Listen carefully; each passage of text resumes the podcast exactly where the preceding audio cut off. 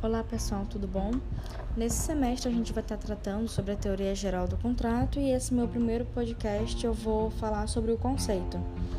É, o conceito do contrato é que ele é um negócio jurídico, um vínculo jurídico bilateral ou plurilateral, acordo entre duas ou mais partes, né? Tem que ter duas ou mais vontades, porque você não pode fazer um contrato sozinho. Por isso é um contrato, precisa de uma outra pessoa, de uma outra vontade para que ele seja feito.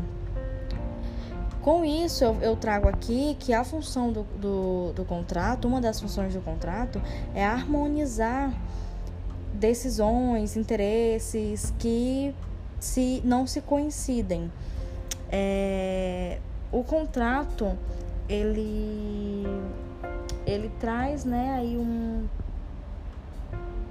um item, né, que é a proposta mais a aceitação entre essas duas ou mais vontades ou mais pessoas. O artigo 104 do Código Civil, ele traz os requisitos do contrato, e isso eu vou estar tá falando em um outro podcast.